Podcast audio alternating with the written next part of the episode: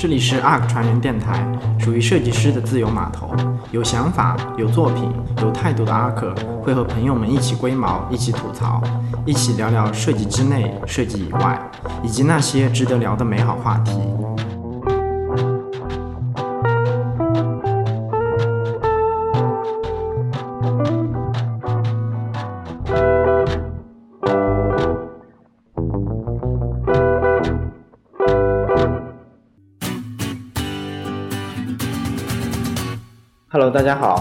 是赵帅，欢迎来到新一期的船员电台。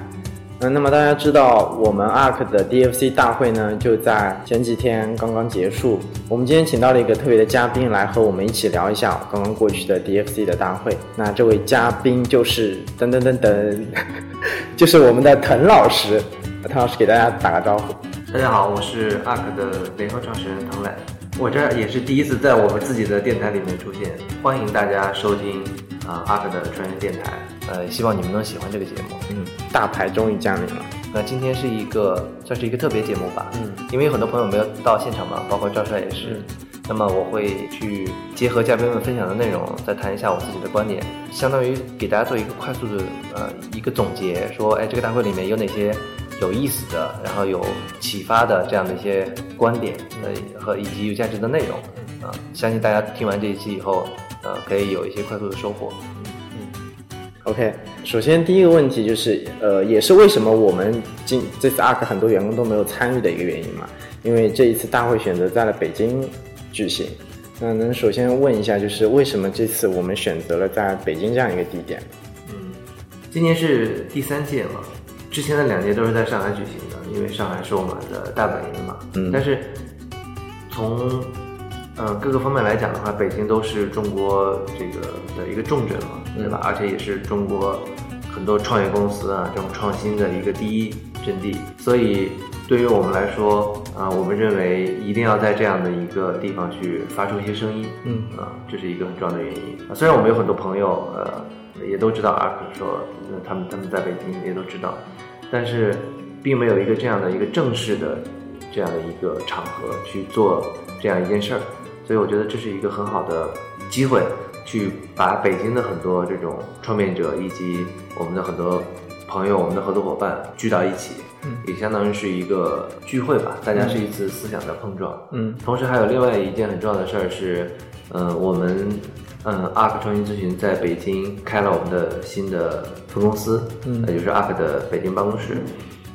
这也是一个很重要的原因。希望嗯、让大家能够去了解、去知道，有了这么一个契机，嗯这样的话，就是我们能够更及时的为北京的，呃，以及周边的这种地区的合作伙伴，能够带来一些更好的、更快速的服务吧。嗯嗯，OK。那呃，我们第一年的关键词是先做再说，第二年我们的主题是先见之明，那今年我们的主题是新生，就为什么用这个主题呢？是因为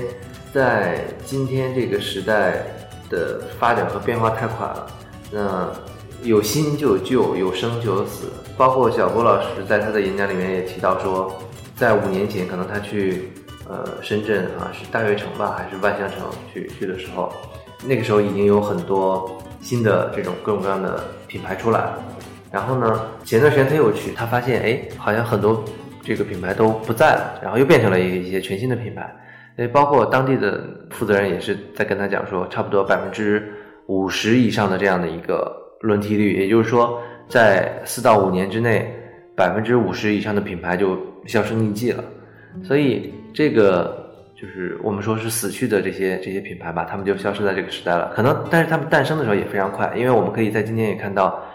很多品牌的出现也是非常迅速的，比如说喜茶。啊，其实可能到现在也并没有多久的时间，包括像当时那个 OFO 和摩拜的出现，也是感觉就一夜之间的事情啊。虽然实际上可能是一到两年，都是他们的崛起，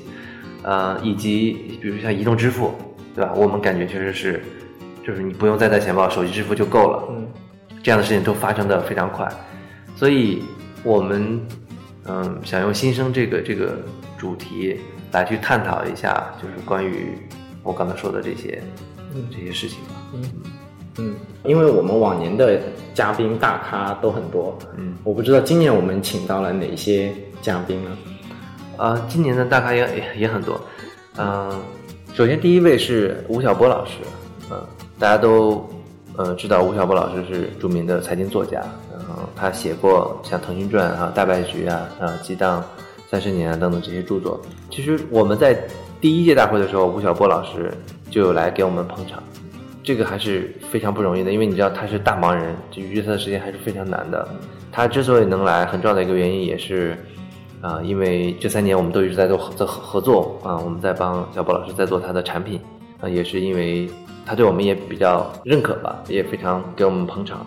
那么第二位呢是延吉佑的呃书店的这个 CEO 蛋杰先生啊，然后还有理想 One 智能与系统的副总裁范浩宇，以及 Talking Data 的合伙人兼执行副总裁呃林毅飞，还有雅朵集团的市场副总裁康伟。呃，分众传媒的合伙人、集团副总裁陈鹏，小恒水饺的首席战略合伙人季维佳，以及嗯、非常著名的一个音乐人任宇清，他是 GZ Music 的创始人，他其实还挺传奇的。还有非常重量级的就是辛向阳教授，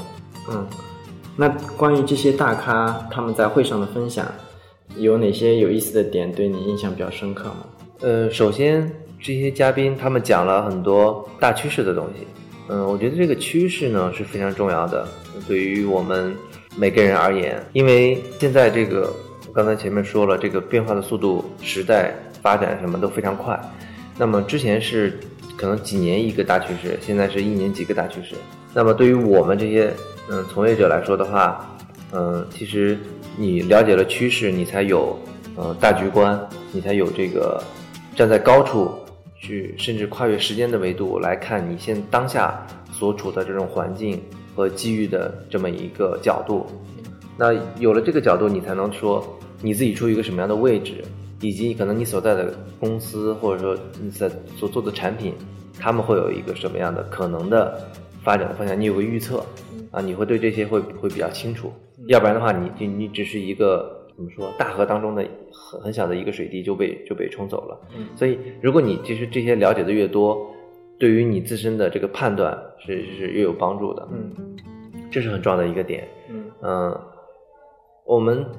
嗯都讲说这个顺势而为嘛。嗯啊，包括像小米的雷军雷总也是讲顺势而为。那么其实在这个里面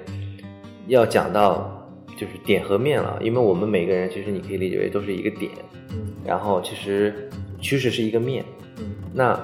嗯，这个打个比方，比如说你你刚毕业的时候，如果你加入了腾讯，比如说十年前，呃，可能你的朋友加入了你的兄弟吧，加入了嗯一个传统报业，那可能在十年之后你再看，你会发现，呃，两个人的能力、两个人的收入、两个人的嗯各方面吧，你都会发现有比可能比较大的差异，因为。传统纸媒它是在一个下降的，而像腾讯这样互联网在那个时候是其实是在上升的，所以你可能不但是薪水，然后你出来以后可能很多公司抢着要你，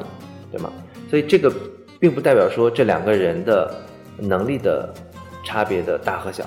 而是在于说这个就是你在面上升的时候，你整个人在这个点上你才会有红利，啊，你才能享受到这个红利。这个当然你个人的能力越强，你就能。嗯，获得越多，所以我想说，对于我们在座的每一位设计师而言，呃，你去看到你所在的这个面，它是在一个上升的趋势，还是在一个下降的趋势，就其实就比较的重要。那么像小波老师，还有像呃魏友张文新，他们都前面讲述了很多关于趋势的一个部分。移动互联网的黄金十年，可能很多人总结说，实际上就是一个叫做用户体验创新的十年。那么今天门槛已经非常高了，但是我们相信人们对于新产品、新服务和新内容的追求会持续的，所以我觉得在这里永远会有勃勃的生机。因为我个人对小波老师非常的崇拜，所以我很想知道一下他在会上分享了哪些有趣的大趋势。小波老师首先要说他现在在做一件什么事儿嘛？他在为嗯新中产构建一个知识体系，这是他现在在做的事儿。比如说，如果从他的自身来讲的话，他其实是做呃内容，呃写文章，传统媒体出身的。那么他呃，有提到说，他认为“内容为王”这句话其实挺扯淡的，就是你得把内容变成一个变成一个产品，这个产品去不断的能够去触达消费者，产品为王才是真的，呃，内容是其中非常重要的一个一个部分。他说这是他在写《腾讯传》的时候感受到的，你可以理解为供销一体，因为你如果只做内容的话，那你就是分发到各个各个各个渠道不在自己手里。嗯，那你供销一体的话，就是做了产品之后，就相当于产品也是你自己的渠道，你的供和你的销产品渠道都在这儿了，用户都在这儿了。嗯嗯嗯。小布老师提到，他用几个词总结了一下五个趋势，叫美好小女生，每一个字背后都是一个趋势。那么美是说，嗯，中国人的这种审美在发生很大的变化，其实是在审美觉醒。这种审美觉醒，我觉得有几个层面。首先，非常表面的这个层面来说的话，我们作为设计从业者的话，你会发现中国的审美实在是太糟糕了。各种地方的那种小广告啊，或者说哪怕电视上放的广告啊、招贴啊那种海报，你都会觉得巨丑，对吗？包括前段时间那个北京电影节那个海报，你也看到，这是官方的，这么大的一个电影节，那个海报就跟像路边店可能花十块钱批的那种感觉，所以这个我觉得就是可能那个领导的审美就是没到那儿，对吧？但你看其他的国际的电影节，包括呃这个咱们香港的、咱们台湾的，就是那些电影节，他们都设计的还是非常的有高度的。但你刚才说了是他设计的方案，但没有说大家大部分的人现在其实慢慢对于美式追求越来越高了。对，那比如说为什么大家都在吐槽？是因为大家就都觉得这个东西看不过去了。所以说我说从这个角度来说，其实是大家的审美都在觉醒了，是因为大家都看到了、知道了什么是好的东西了。因为中国这这些年的发展还是很快的，你能够很快的和国际化的接轨，呃，然后尤其是中国年轻一代的崛起，大家这些年轻一代他们会有很强的。这种都自由的这种审美，呃，以及对于那种一些老旧的那种东西的一些否定吧，啊，他们有有这种反思的这种呃精神，因为老一代来说的话，他们是比较有这个那个时候中国比较落后嘛，他们就就认为中国是一个相对来说落后的国家，当时，所以他们是相对来说是比较崇洋媚外的，但是在今天来看的话，中国的发展，比如说你你在上海和纽约。和东京可能并没有那么大的一个差异了，所以在今天的年轻的人族群里面，其实大家会有很强的一个嗯民族自豪感，以及对于国产品牌的这种好感啊，并不是一味的去崇洋媚外，认为国外的品牌才是好的。那有很多国内的品牌，我举举几个例子，比如说华为等等这些，嗯，小米等等，嗯，造作，造作，对对对，呃，其实这些。能出现造作这样的品牌，它能生存下来，都是是因为有了市场。市场来自于哪里呢？就来自于这些已经觉醒的人，嗯，对吗？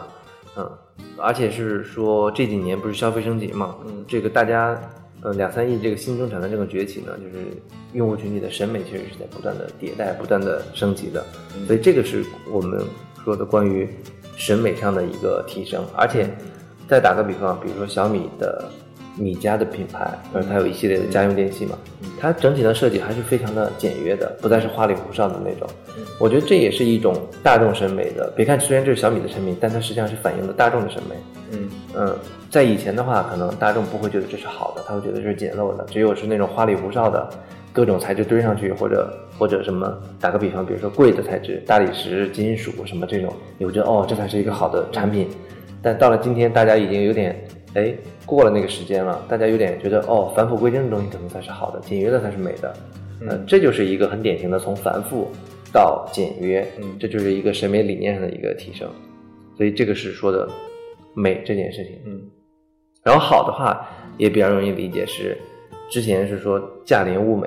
但今天其实变成了是应该是叫物美价廉。虽然是同样的四个字，但是它顺序颠倒一下，其实强调的是不一样的。比如说以前。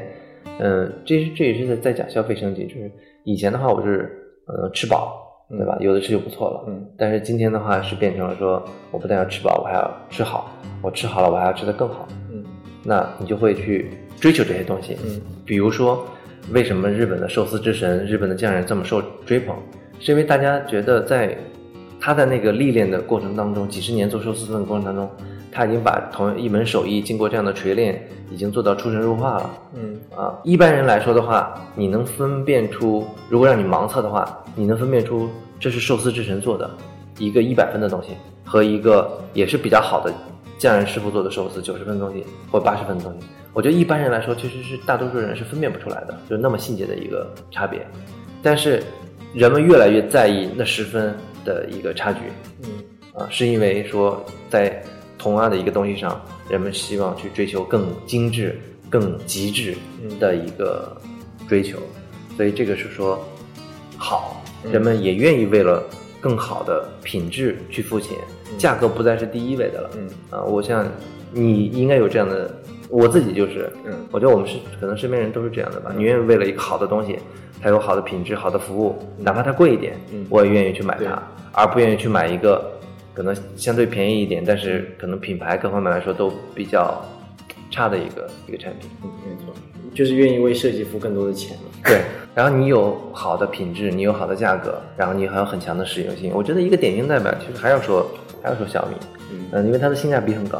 啊。我觉得说好，并不是说一一定代表了贵，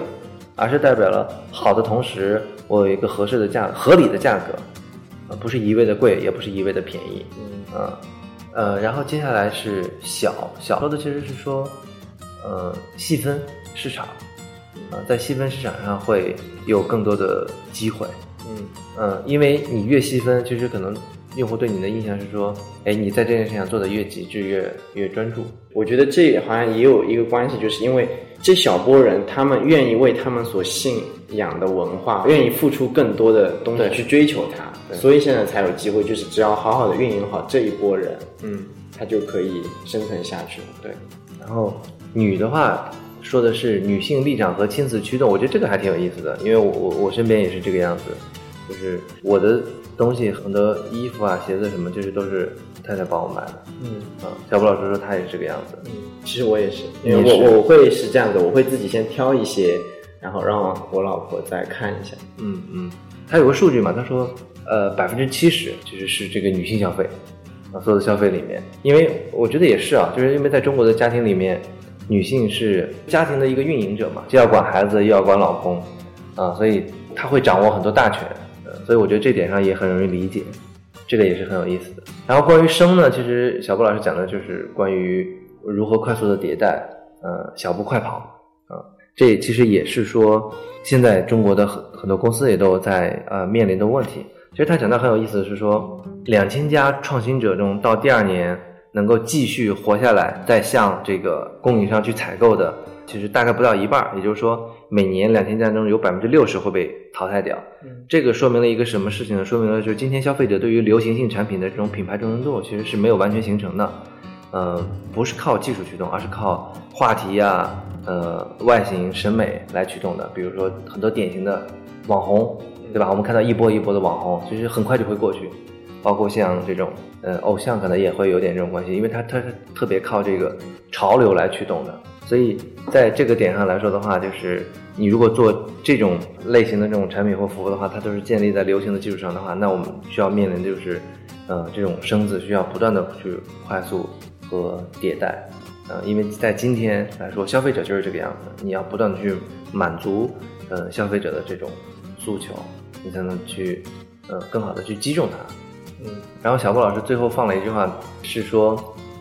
对一次挑战做出了成功应战的创造性的少数人，必须经过一次精神上的重生，嗯，方能使自己有资格应对下一次的挑战。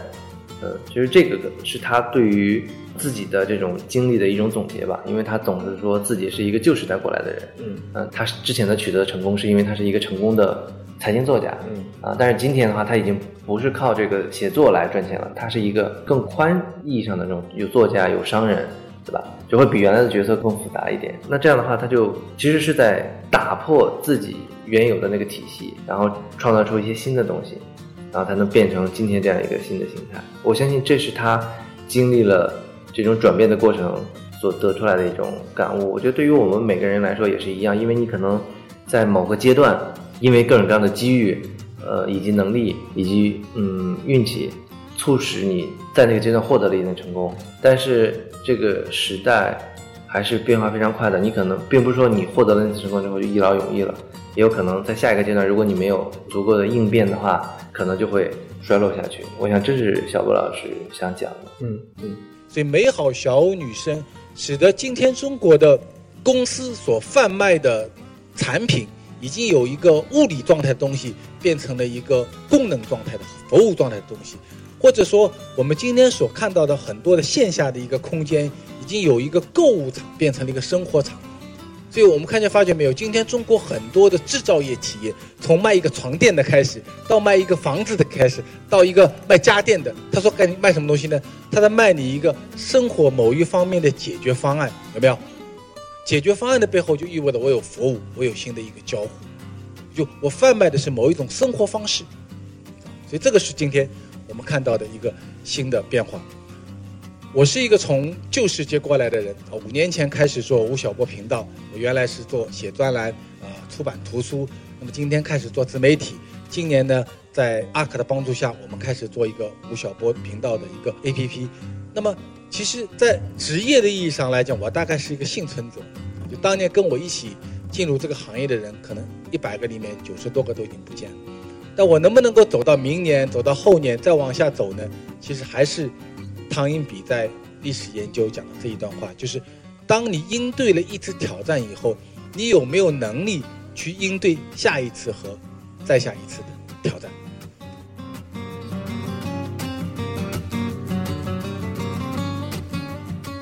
那因为我们呃所了解的小波老师都是在台上或者是在电视机前，我不知道在私下你跟他接触的时候，你觉得他是一个什么样的人？我觉得小波老师很有意思，他其实是一个挺真性情的一个人。嗯，他其实台上和台下都是非常的随和的。你想他这样的一个地位的一个人，其实很随和，没有什么架子。嗯，对每个人都非常的就是尊重吧。啊，而且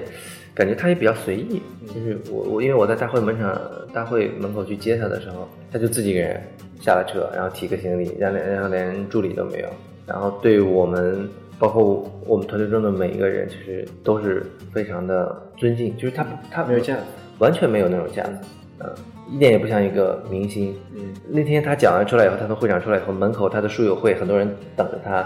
就是排队去大家一起拍照啊、签名啊什么的，因为是他北京书友会的这个嗯一些粉丝嘛，他也是就是非常耐心的去配合，嗯，而且从大家的这个描述上来说的话，大家也都很。觉得小布老师是一个很有意思的人，一个人，就觉得哎，没想到小波老师这么谦和。嗯嗯嗯。那除了小波老师的分享之外，还有大会上其他一些有趣的点，对你来说印象比较深刻吗？嗯，我我觉得像呃严吉佑的嗯蛋杰蛋总，他讲了很多事儿，也挺有意思的。首先，我也是那天才知道说严吉佑这个名字的来源。你知道严吉佑这个名字代表什么？不知道，不知道。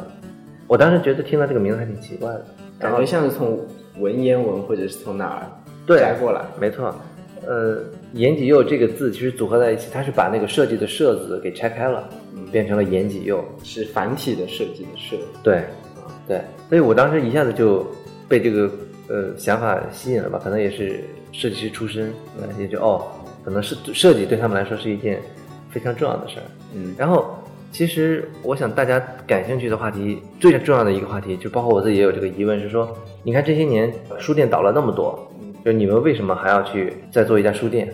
而且这几年研究做得越来越好啊，看起来明明是说书店这个形式不行了，嗯，为什么还要做书店？就肯定做了，肯定是百分之百是要死的。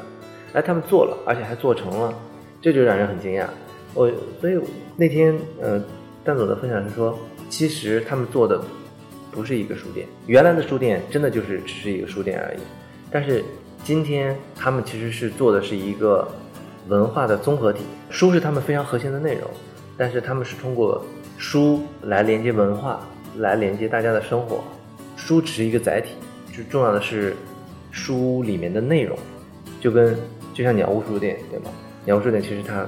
卖的也不是书，他卖的是它的内容和生活。嗯，我觉得在这点上还是很相近的。打个比方是说，如果你在延吉优书店里面，你去看去日本旅行的书啊，然后你会看到有很多日本匠人的这种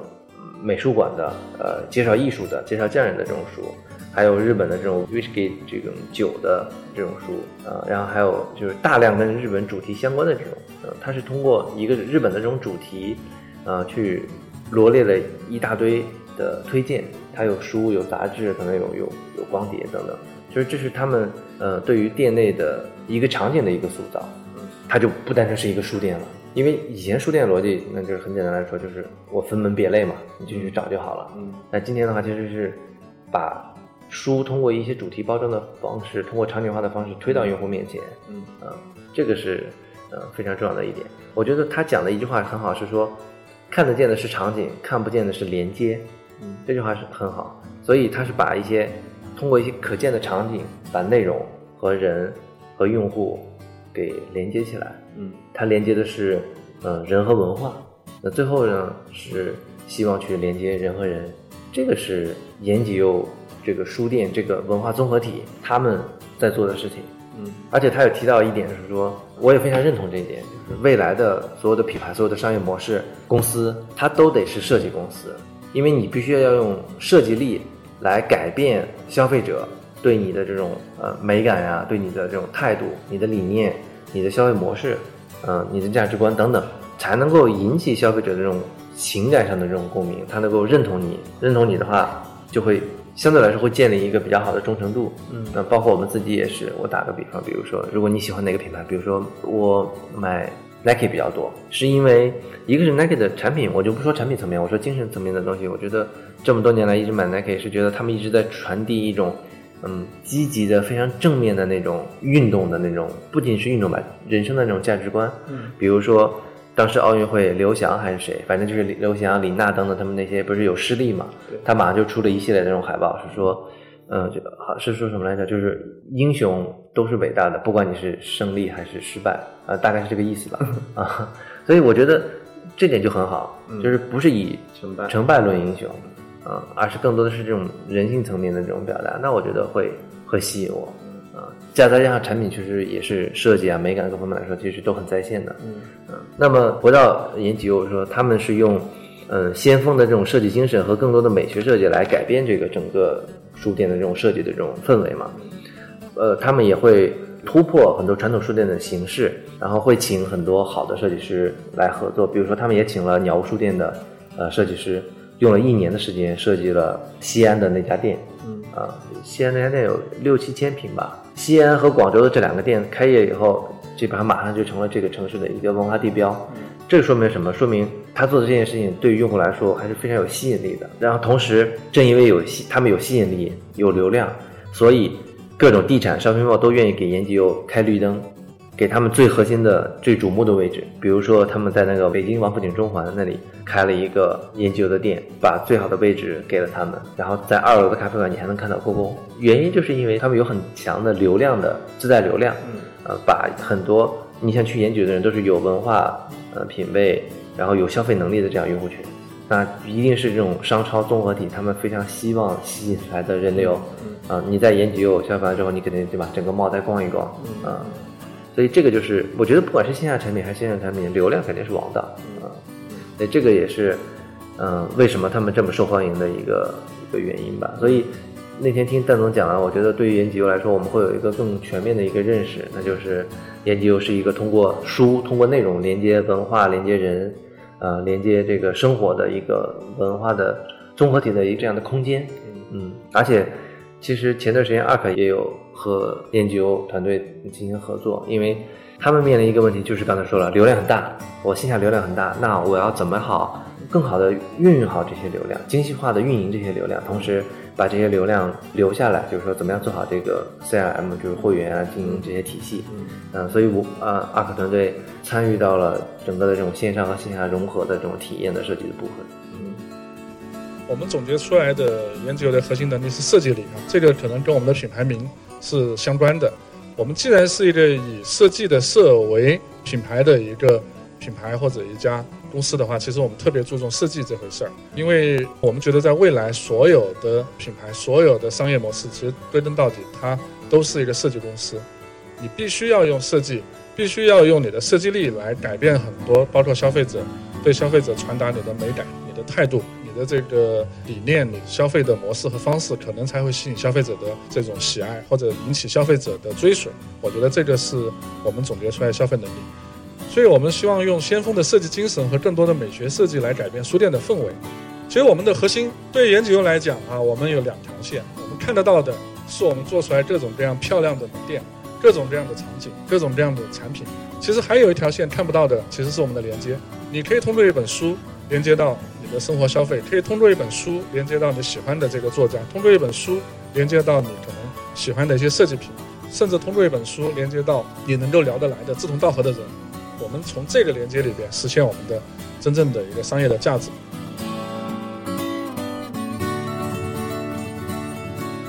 哎，我正好想到那个，我前段时间注意到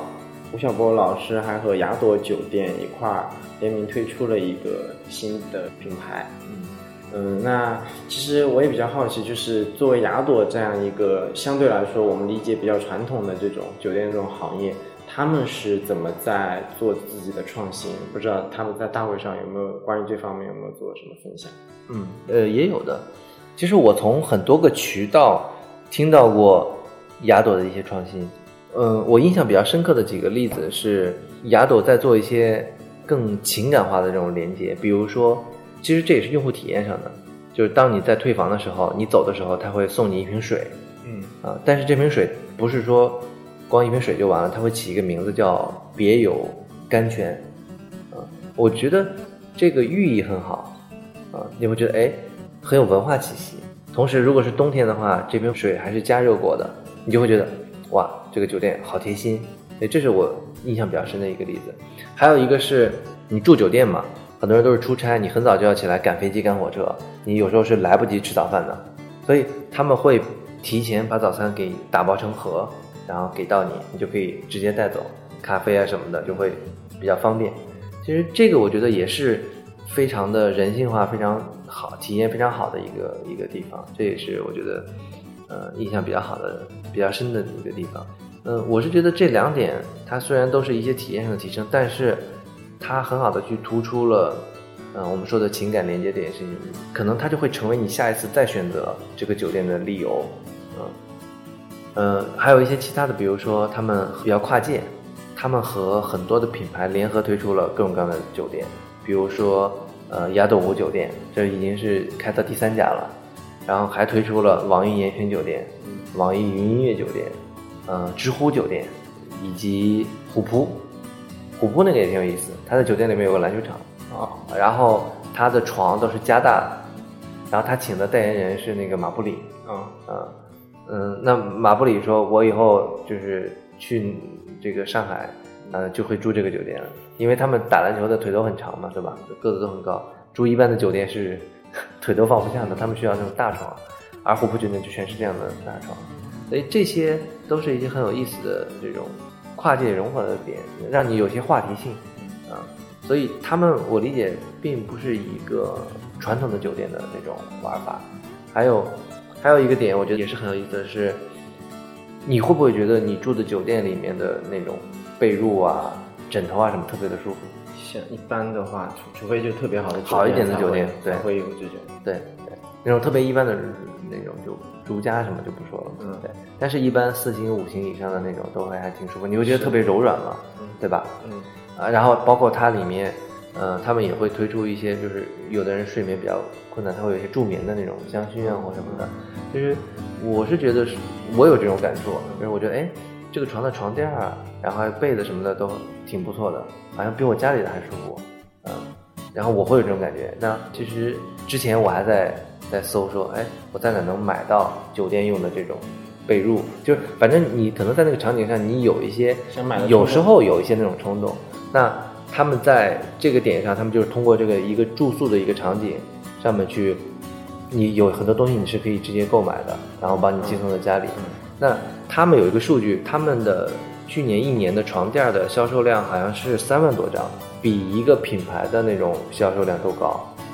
啊，所以这个说明了什么？一个什么问题？就说明了你在一个这个合适的一个场景上，你去推出这个东西的话，其实它并不是一个广告，对用户来说可能并不是一个打扰，反而是用户需要的东西。我觉得这个是一个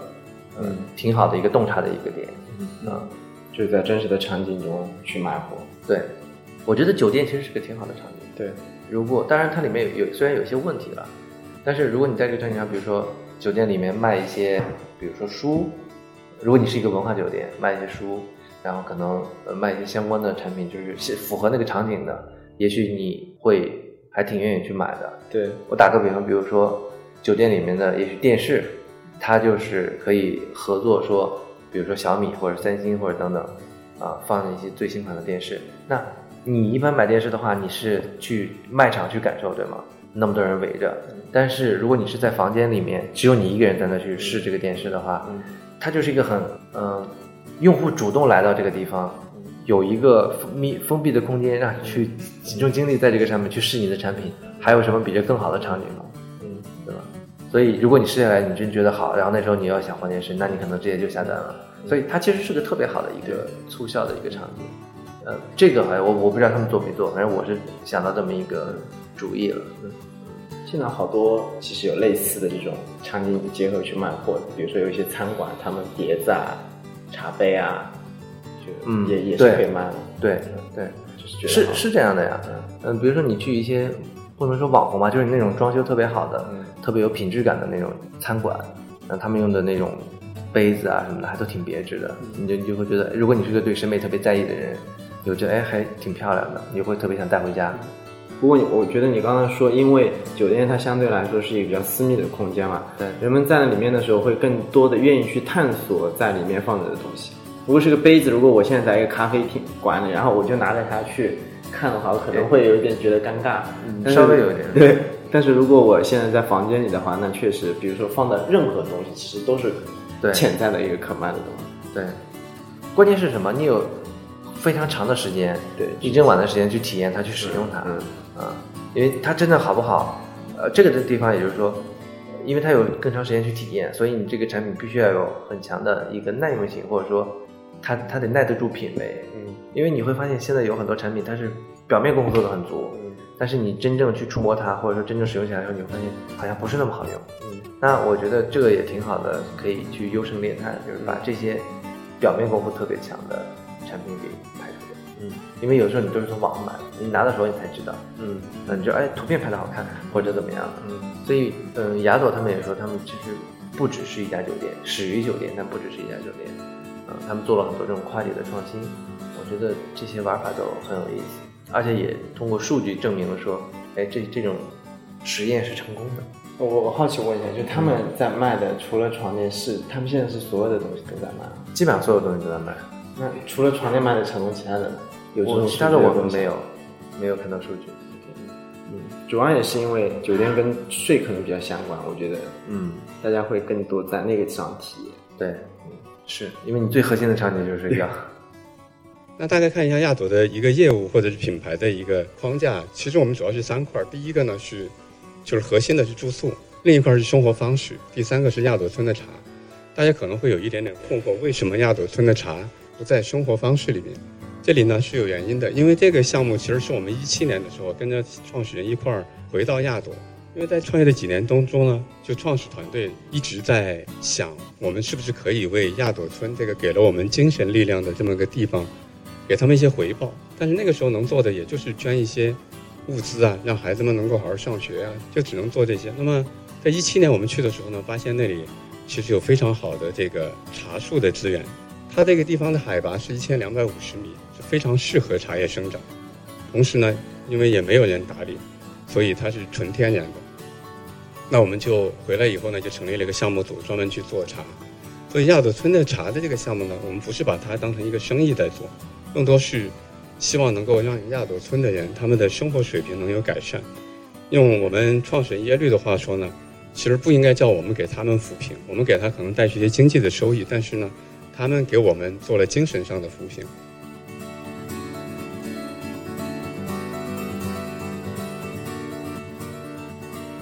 呃，另外一个对我来说比较感兴趣的就是那个理想问，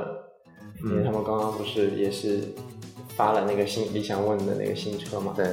三十二万，对三十二万八。就是还是挺诱人的。嗯，就是外形的话还挺漂亮。对，真的挺漂亮的。这款车是我给我老婆看，嗯她一看也是会觉得特别漂亮。其实我自己也有一些这种购买的冲动。嗯，那他们这次在大会上分享了什么？其实说到理想这个品牌，我觉得很有意思。是首先，在之前其实我就知道他们创始人，他们创始人就叫理想嘛，嗯是这个汽车之家的创始人，也是泡泡网的创始人。他其实是一个很极致的一个产品经理。呃，他我觉得可以给他这样一个评价，他是中国最好的几个产品经理之一。他本身也是一个非常极致的一个汽车的一个发烧友，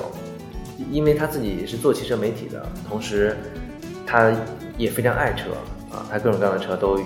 拥有，也都开过，所以他本身对于车的这种追求，他是非常痛恨很多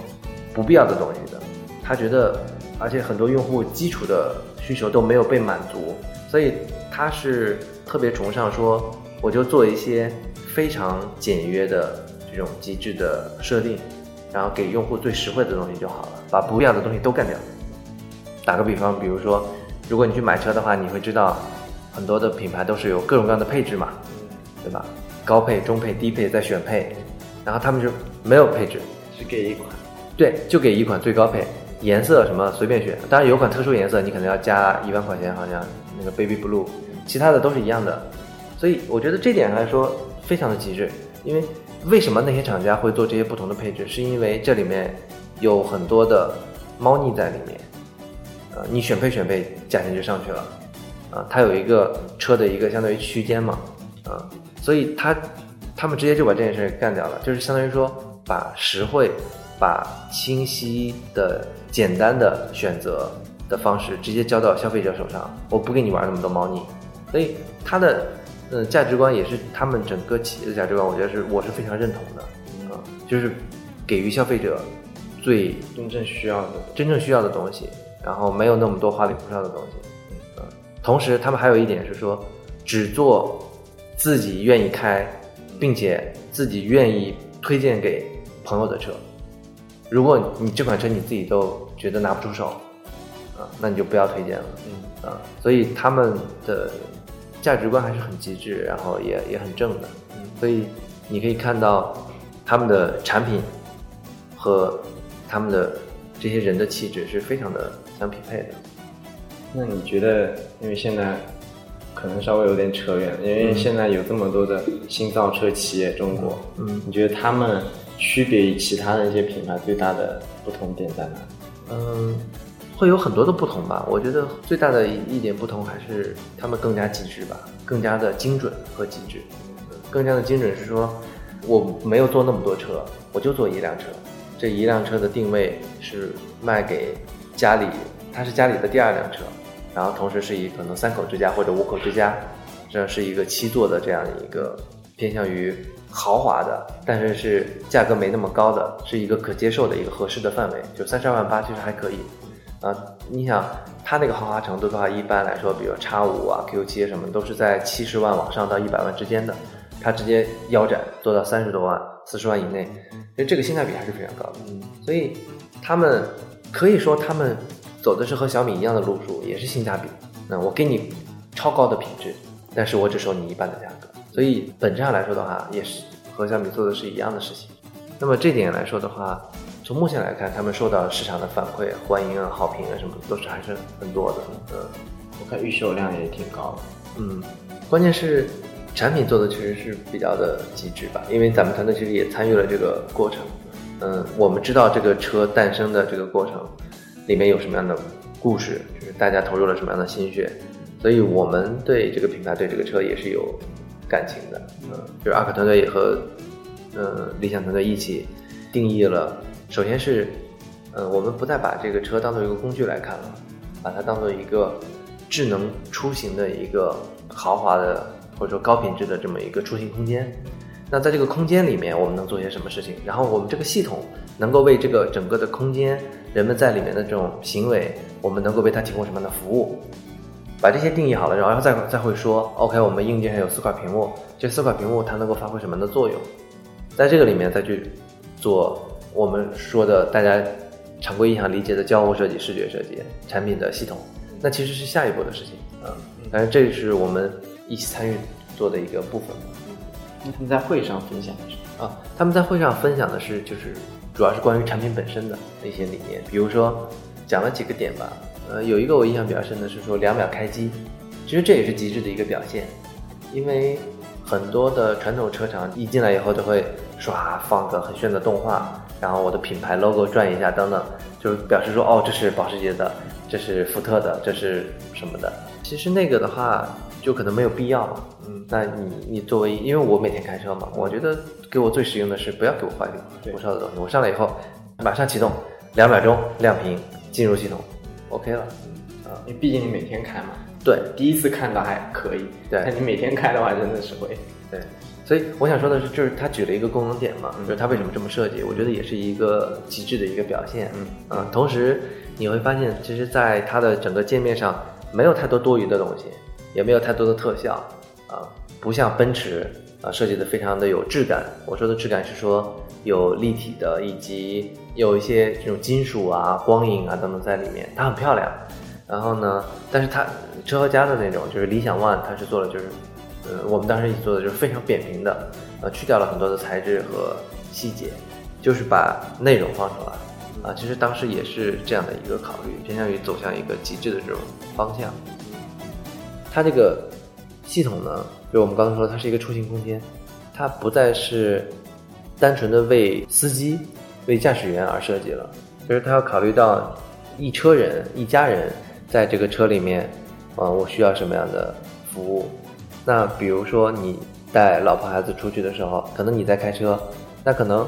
老婆是要带孩子的，那这时候这个屏幕上它需要有更多的关于孩子需要的内容，然后如何让妈妈更好的去带这个孩子，比如说做一些娱乐，或者说做一些教育，比如说《十万个为什么》，或者是小猪佩奇放动画什么的这样的方式，啊、或者是讲一些寓教于乐的故事。呃，我打个比方，它就变成了一个工具，因为你同平时的话，妈妈带孩子也会借助一些工具嘛，比如说故事书啊或什么之类的。而在这里，我们这个系统就可以提供这样的功能。所以这就是说，这个系统的定义上面会发生一个变化，它不再单纯是为驾驶员而设计，它是根据不同的场景啊、也会其他人会去使用它，因此它里面的功能和里面的这种设计都会发生一个转变。还有一个我觉得比较有成就感的点是说，他们这里面有个小憩模式，这个是当时我们在做的时候，也是我们提出来的一个 idea。啊，这个 idea 是想到说，比如说如果你去接人，你去送孩子上学，或者说送他上补习班，你在等他，在车里等他，或者休息一会儿怎么样？那这个时候你需要放到座椅，然后把空调、把窗户降下来，如果是温度合适的话，啊，然后可能要么太热的话，你就把窗户升上去，然后把空调调到一个合适的温度。那现在你只需要一键点一下这个小气模式，它就可以自动进入到一个你最舒服的这样的一个环境。那其实这个功能之前都是一直是存在的，但是我们就把它包装成一个这样的一个需求，把它打包给呃包装在一起，变成一个这样的一个产品给用户。用户觉得哎，这个呃会非常的贴心，因为在那个场景上它确实是需要这些东西，而且它不需要那么多步骤了。嗯，呃，这个真正看到嗯这样一个我自己也需要的这样的功能，一下子变成一个真正的产品落地的时候，还是觉得很开心。嗯嗯，然后我们看一个动画，用户在副驾驶点一个卡片，轻轻甩到左边，中控屏幕可以直接播放。这个功能在给用户演示的时候，基本上，呃，除了小孩以外的话，大人也会哇哦，就感觉好好酷啊。然后有个车上有个朋友跟我聊天说，你们做了这么酷的功能，你怎么想出来的？其实我们认为这根本不是个酷的功能，这个功能非常重要一点是它在改变用户对于汽车的认知。我什么时候会拖到中间看片儿？我们开车的时候，用户只要不是 P 档，这个片儿是不能拖到中间的。一定是你停车的时候可以移到中间。那么如果我停车的时候还不离开车，愿意在车里多待一段时间，跟我的爱人享受十二个喇叭加前置音响，包括全部高保真的音响的环境，去享受一段时光，不用回家看孩子，不用在公司被老板骂。今天车的属性因为这么一个点点功能，已经发生了改变。它从一个 A 到 B 点的被你驾驶的工具，变成了你家庭的延伸，变成了一个新的空间。而且空间所创造的可能性，未来像这样的功能会越来越多。这是为什么很多传统的前辈的造车企业们，他们很难去理解说为什么用户的需求这么多，我们永远满足不了。其实，你如果把车还当车来做，你是肯定不可能做出智能汽车的。就类似于你把手机当诺基亚来做，你是不可能做出 iPhone 的。那对应我们这次 DFC 大会新生的这个主题，其实，呃，滕老师你也代表我们 ARK，在那个大会上分享了我们 ARK 的心声。嗯，那聊完这些大咖们的这些演讲，那我们 ARK 有没有自己想要分享的故事？其实从二零一二年四月份我们开始做 ARK 到今天已经七年零三十五天了。在这七年里面，其实我们经历了一个急速变化和发展的时代，我们赶上了移动互联网这样的大潮、这样的红利。呃，那么同时你会发现，像新零售、呃消费升级、IOT、五 G 等等新能源汽车这些前所未有的机遇，也是很快的就到来了。那么我们发现，呃，在这七年里面，不管趋势怎么变，我们都能够和各行各业的合作伙伴去做出一些这种。嗯，被行业津津乐道的这种标杆型的产品，那比如说像招行银行的掌行生活，啊，四点零、五点零，啊，八点零都是我们做的。然后，比如说像前面介绍的理想 ONE，还有像小牛电动，还有像这个研究书店等等，啊，以及像 KFC，我们是通过三年的时间和他们完一起完成了这种数字化的转型。那么，我们觉得说这一切肯定就不是巧合。啊，一定是背后有某个东西在驱动着我们。我们之前其实并没有仔细思考这个问题。那到今天，其实觉得这个问题已经有了清晰的答案。那我们想说，我们像就像我们的合作伙伴评价我们说，当你进入一片完全陌生的海域的时候，ARK 是一个非常高效和专业的伙伴，他能和你一起探索去前行。所以这个就是我们在做的事情，人如其名，我们叫创新咨询。所以我们在做的就是。关于人们没有做过的新物种创新的这样所有的事情，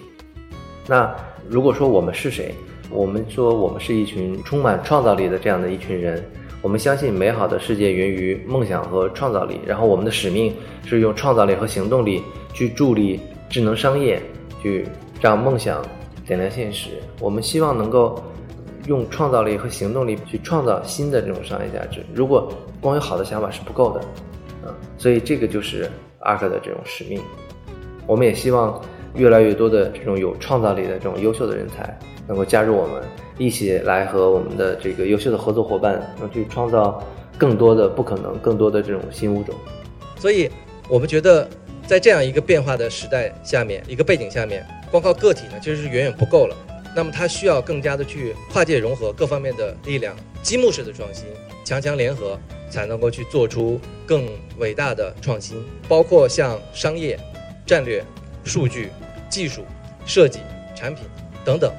各方面的这种合作伙伴的融合，才能去构建出这样一个生态。所以我们想说，把 ARK 变成 ARK Federation，从个体到生态。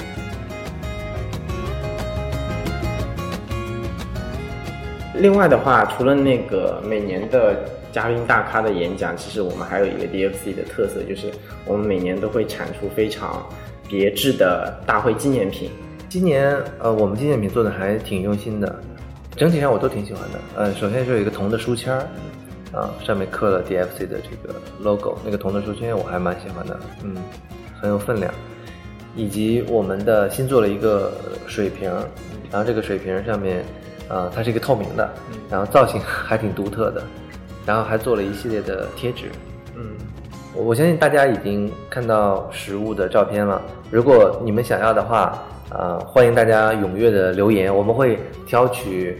点赞最多的留言的朋友来给你们送我们的这个纪念品。这个还是非常难得的，因为每年一届就这些纪念品，然后发完就没有了，送完为止。对，走过路过不要错过。OK，那。如果你对今年的 DFC 打个分数的话，如果是十分的话，你会打几分？嗯，我觉得给整体来讲，我觉得八到九分吧。啊，那还挺高。嗯嗯嗯，那对于明年的 DFC，你有什么期待吗？我希望我们能做出，嗯，把这个创业者大会做的不一样一点，更有趣一点。比如说，我们能不能在，我们能不能在图书馆，或者说在菜市场？或者是在公交站，